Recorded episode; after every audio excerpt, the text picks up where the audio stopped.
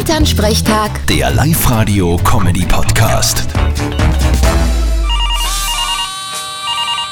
Hallo Mama. Grüß dich, Martin, geht's dir eh gut? Und wie? Wart kurz. Mama, herzliche Gratulation. Aha. Und wozu? Seit ich bei Live-Radio arbeite und nimmer daheim wohne, ist heute das 500. Mal, dass du mich anrufst. Was reden bei dir falsch?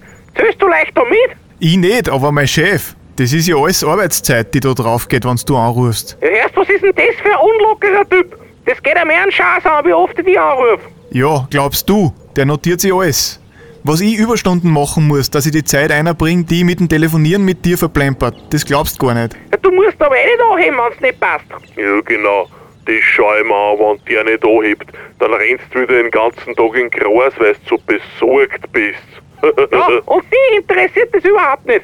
Was ist denn dann, was ist? Na Mama, passt eh. Darfst mich eh jederzeit anrufen. Ist vom Chef sogar gewünscht. Aha. Wieso denn das?